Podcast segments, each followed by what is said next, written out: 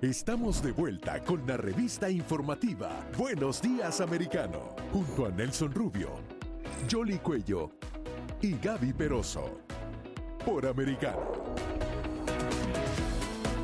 8.45 minutos en la mañana hora del este en Estados Unidos y como cada mañana despertando a toda la nación americana y me encanta repetir eso de costa a costa conversando con nuestra gente y tenemos eh, eh, Jolie, una invitada muy especial a esta hora acá en nuestro programa Buenos Días Americano. Así es Nelson y sobre todo porque hay muchos temas a tratar. Se trata de Mercedes Slav, ella fue directora de comunicaciones estratégicas de la Casa Blanca durante el gobierno del presidente Trump. Mercy, ¿cómo estás? Bienvenida, Buenos Días Americano, un placer tenerte de nuevo aquí.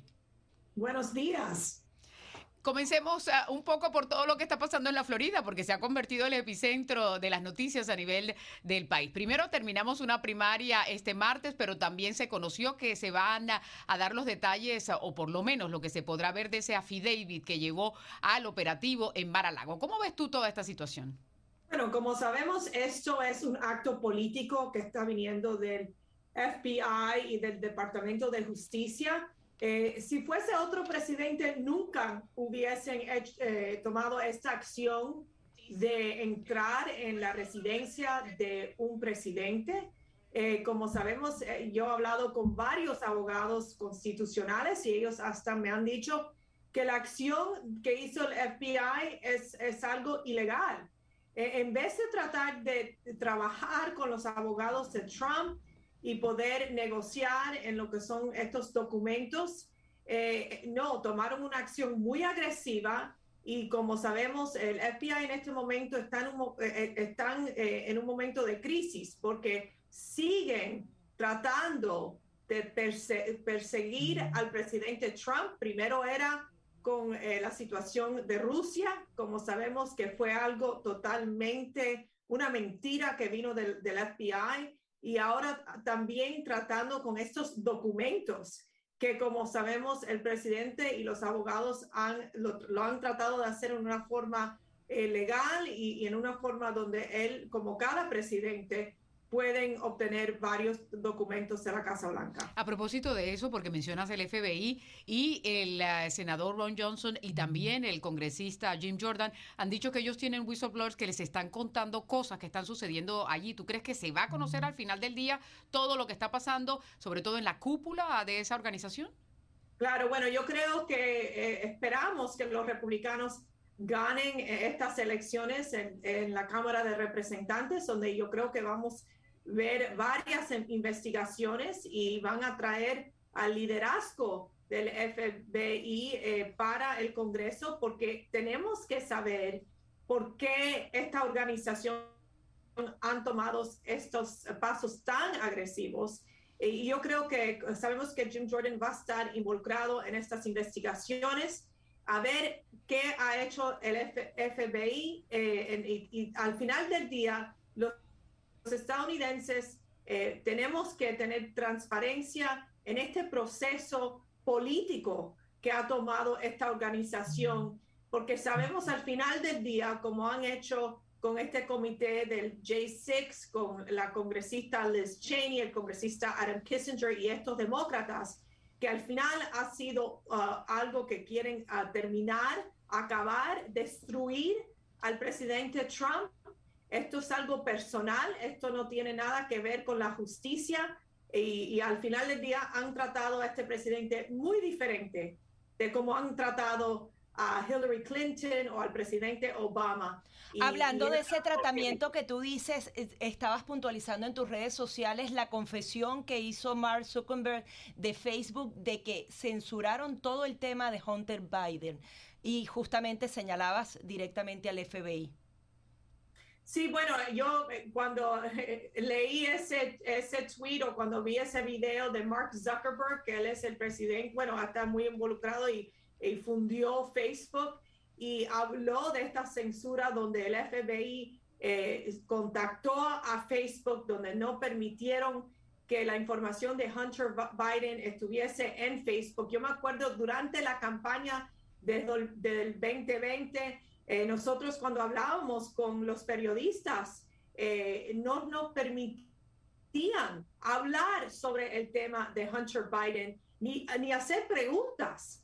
y, fue algo muy frustrante para nosotros que sabíamos que había mucha evidencia eh, contra Hunter Biden y que muchos en la prensa eh, ignoraron este problema. Y ahora sabemos que esta institución, el FBI, también estaba involucrado en no permitir que la información de Hunter Biden eh, podría estar eh, acceso al público.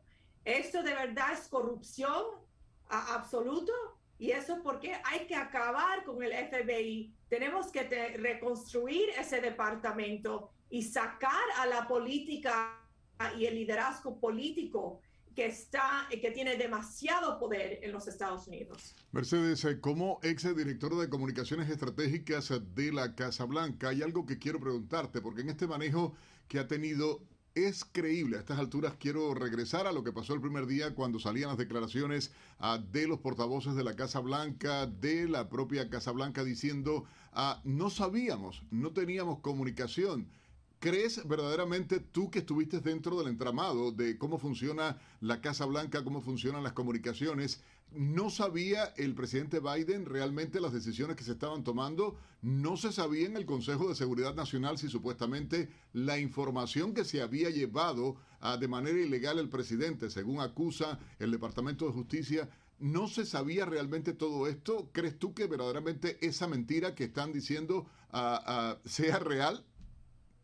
Mira, no sabemos lo que es real ahí en esa Casa Blanca. Para decirte que yo creo que los abogados de Biden sí sabían lo que iba a hacer el FBI y el Departamento de Justicia. Yo creo que a lo mejor ellos tenían esa información.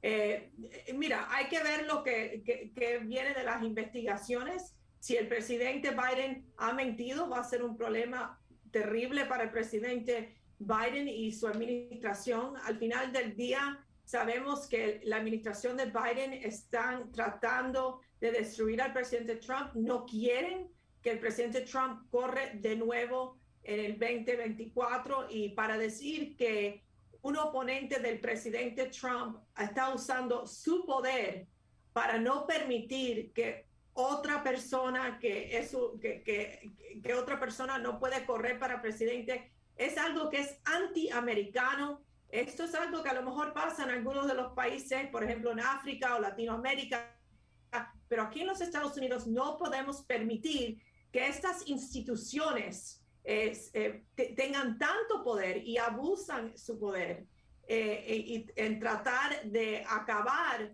con nuestro presidente. Lo irónico de esto, Mercy, es que el primer enjuiciamiento que le hicieron al presidente Trump estaba con esa premisa, ¿verdad? Que la famosa llamada que le había hecho al presidente de Ucrania, a Zelensky. Pero también hablando de estrategia, porque una de las cosas eh, que están indicando algunos estrategas de campaña es que hay que hablar de los temas que le interesan a los estadounidenses y de pronto se puede distraer la atención para que salgan a votar en estas elecciones. ¿Tú qué piensas? Sí, yo creo que, mira, al final del día, cuando ves lo que dicen la dirección del país, y está la mayoría de los estadounidenses, casi más de 70% están diciendo, estamos en una posición peor hoy, en este momento en nuestro país, que, que eh, en estos últimos años. Y entonces, ¿qué indica esos números? Eso significa que ellos, los estadounidenses, están preocupados, están preocupados por la economía eh, están preocupados por si, si este presidente este Biden puede hasta funcionar diariamente en poder, eh, en poder hacer decisiones. ¿Quién está haciendo las decisiones en la Casa Blanca? Están preocupados porque están viendo eh, un aumento en crímenes en, en, lo que es en sus comunidades. No hay la seguridad en la frontera. Entonces, estos son los temas yo creo que son bien importantes para los estadounidenses, especialmente el tema de la economía, el tema de, educación también, donde estamos viendo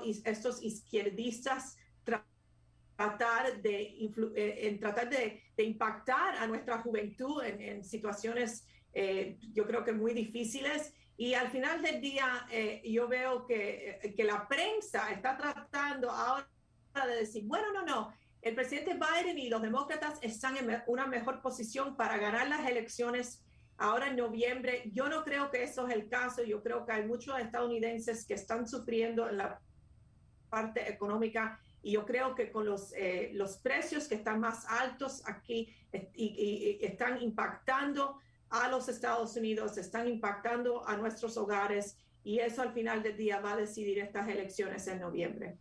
¿Cuál es tu opinión con respecto a este perdón de la deuda estudiantil? Bueno, te digo, yo creo que eh, ha causado eh, un problema muy grande porque hay muchos estadounidenses que han sacrificado han pagado eh, lo, que es, lo que es para sus hijos en, la universidad han, y ahora ellos no pueden recibir el beneficio de, poder, del préstamo de los estudiantes. Y yo creo que eso ha dividido mucho a la comunidad porque lo que sabemos es que los que van a beneficiar, la mayoría de ellos son los que están recibiendo títulos de posgrados. Eh, eso es un porcentaje eh, muy grande que van a recibir este beneficio al final. Esto yo creo que va a ser, va a ser algo que va a impactar al presidente Biden de una forma negativa, porque están diciendo, ¿por qué yo, el contribuyente, tengo que pagarle el colegio o, la universidad a otra persona que no, lo no necesita la ayuda? Nosotros sabemos que si tenemos que sacrificar, asegurar que podemos pagar estos préstamos, es, eso es una responsabilidad que cada, de nos, cada uno de nosotros tenemos que hacer si, es, si queremos ir a la universidad o si nuestros hijos quieren ir a la universidad. Hay contribuyentes que a lo mejor no le interesan ir a la universidad o tienen que trabajar día tras día porque ellos tienen que pagar por otras personas eh, porque ellos no pueden estar en deuda. Es ridículo, es algo que tenemos que también entender si, si es legal porque esto también puede ir contra eh, eh, lo que es la constitución y también es una acción ejecutiva que al final del día yo creo que va a necesitar la acción del Congreso para poder eh, decidir si podemos hacer este tipo de, de condonación de estos préstamos. Mercedes, eh, tratando de entender, eh, hay una postura clara, más norteamericanos eh, se han estado pasando ah, del Partido Demócrata al Partido Republicano. En muchos casos no se han ido al Partido Republicano, sin embargo, abandonan las filas del Partido Demócrata. Mucha gente joven, muchas mujeres ah, igualmente lo están haciendo. ¿Qué valores priman en esta comunidad? ¿Por qué están tomando esta decisión? ¿Qué han sentido eh, en esta acción de cambiarse y de, ver la postura que están tomando? Bueno, el problema es que los demócratas no son los demócratas de antes, son extremistas. Eh, lo que quieren es más poder del gobierno en nuestras vidas diarias. Eh, y, y, para muchos, y yo digo que los padres, por ejemplo, en, lo que han visto en sus escuelas, han dicho, no queremos seguir así donde los izquierdistas están eh, empujando una agenda radical a nuestros hijos. Y eso porque han visto a muchos padres que a lo mejor no eran políticos o a lo mejor votaban para los demócratas diciendo no más. Y eso porque han visto un cambio en lo que son las elecciones en las juntas escolares ah, a nivel estatal, por ejemplo, en la Florida, donde la mayoría que ganaron en, martes fueron conservadores. Y eso yo creo que va a impactar mucho la dirección donde van nuestras escuelas públicas, a poder asegurar que los derechos de los padres eh, sea una prioridad, donde se van a escuchar a los padres eh, si no están de acuerdo con sus escuelas. Eh, y claro, lo que estamos viendo también es que para la comunidad latina, no quieren eh, seguir eh, lo que es la política eh, socialista de los demócratas, donde es gastar dinero, donde más que nada no están ayudando a la comunidad latina en lo que es la economía, no están ayudando. Ellos lo que quieren hacer los demócratas es estar enfocados en el clima y no en, en lo que es la independencia energética aquí en los Estados Unidos también estamos viendo el caos en la frontera, donde los carteles, eh, los narcotraficantes eh, están dominando nuestra frontera en este momento y donde estamos viendo más crímenes en nuestras ciudades. todos esos factores yo creo que para muchas personas que, que a lo mejor han votado demócrata están diciendo, espérate, este partido no me representa y, necesitamos un cambio. Ahora, ¿ves un partido republicano unido para esas elecciones eh, de noviembre? ¿Y qué va a pasar con personajes como Liz Cheney, por ejemplo?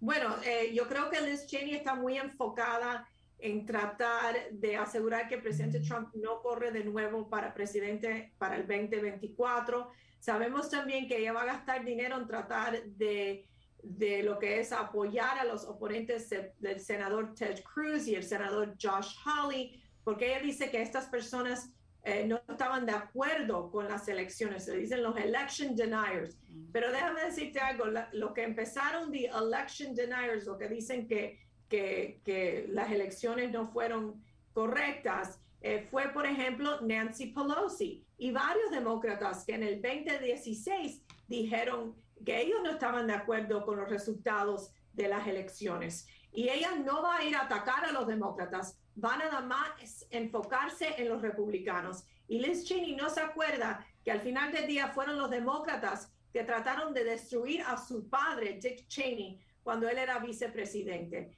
Y para decir que Liz Cheney es una republicana, yo no estoy nada de acuerdo con eso. Yo creo que ella abandonó al partido, abandonó a los americanos, está demasiado obsesiva con el presidente Trump y con eh, tratar de destruir a varios republicanos. Hablabas del extremismo demócrata y vimos en estas elecciones a una joven de 26 años que quiere que eh, ahora todos los puestos los ocupen los socialistas aquí en Estados Unidos.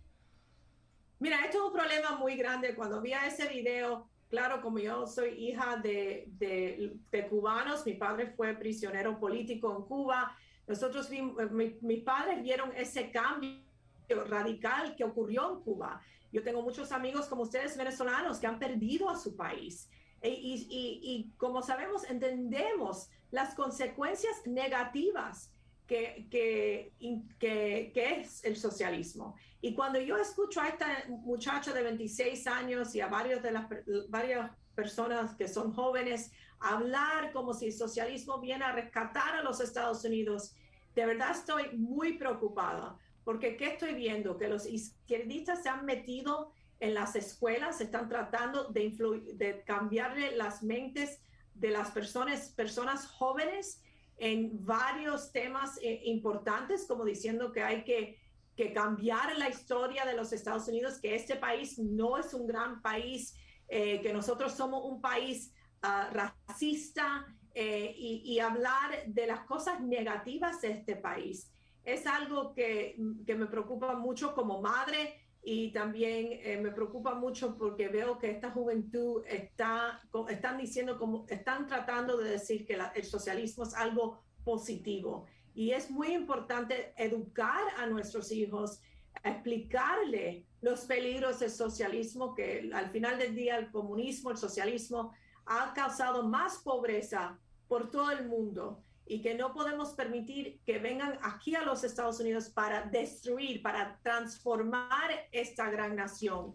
Eh, porque si perdemos nuestras libertades, eso va a ser algo que, que nos preocupa mucho. Mercedes, tuvimos la posibilidad de compartir y ver la fuerza que ha tomado, bueno, en CIPAC, realmente esta conferencia de organizaciones conservadoras dentro de la nación americana eh, y ver el modo en que dentro del mundo latino eh, y la integración que hemos tenido los latinos eh, con el resto de la nación americana en esto de ser grandes. La propia, estuviste en nuestro set de transmisión allí en Americano Media y nos llamó mucho la atención ver todo esto que estaba pasando, pero sobre todo la fuerza del CIPAC como liderazgo dentro de las organizaciones conservadoras del país. Cuéntanos cómo ves todo este proceso y cómo debemos estar preparados los conservadores de la nación americana de cara a este proceso eleccionario el 8 de noviembre y luego para las elecciones del 2024.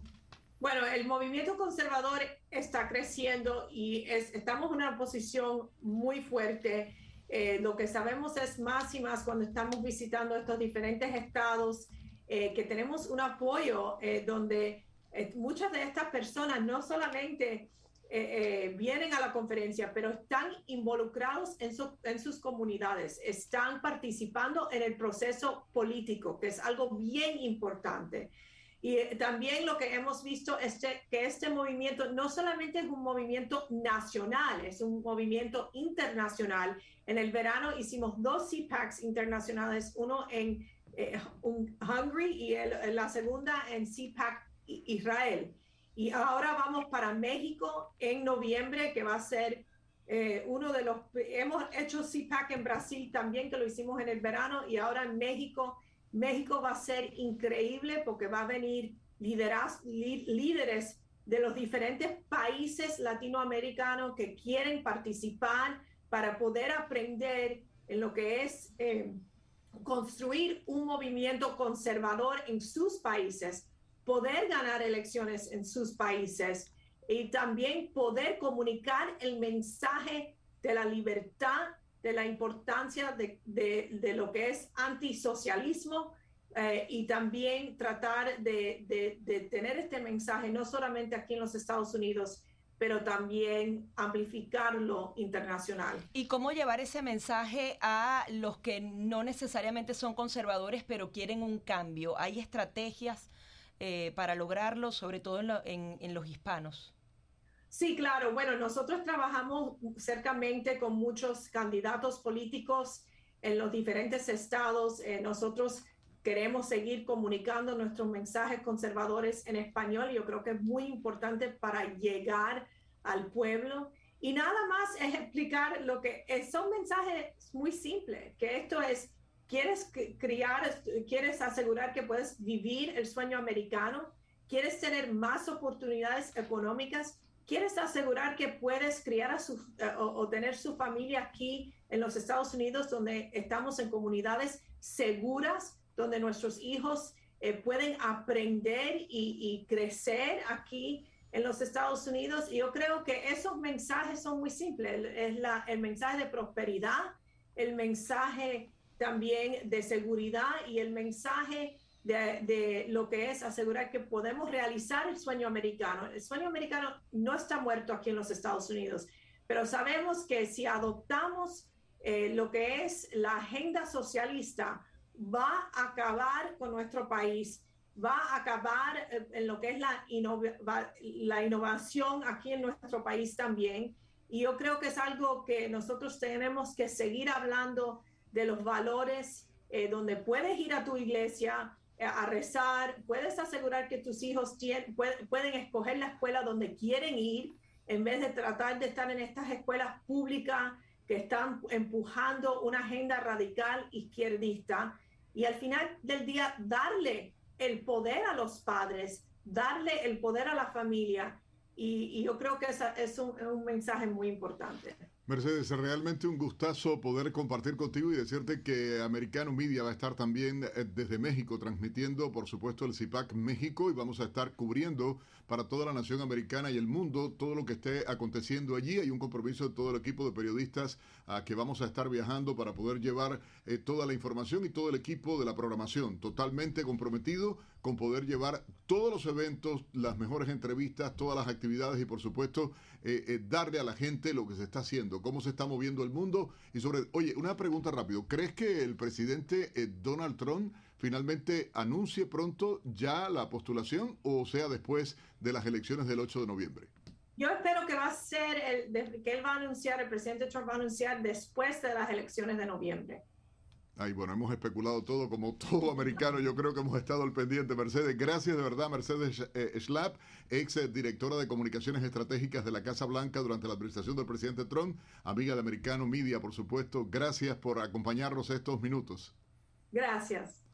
¿Cómo no? Bueno, siempre interesante, ¿eh? yo digo, y tener información de primera mano, colegas, es algo que vale realmente, ¿no? Y sobre todo cuando estamos a puertas de una elección que va a ser crucial precisamente y en la que eh, se espera que los republicanos uh, logren el control, si no del Senado, por lo menos de la Cámara de Representantes uh, y todas esa serie de audiencias que son cruciales, ¿no? Que esa, es ese balance que siempre hay para poder estar monitoreando todas estas agencias, que es parte potestad de lo que tienen también uh, el legislativo. Así es que mm, se torna interesante. Ya la campaña comenzó, a pesar de que falta solamente eh, un par de estados por las primarias. Y vamos a estar pendientes también aquí en Americano Media de todo lo que suceda en eh, toda esta contienda electoral a lo largo de la Unión Americana. A propósito, usted también puede participar, es eh, usted parte de todo este compromiso de Americano Media, el 305-482-6251.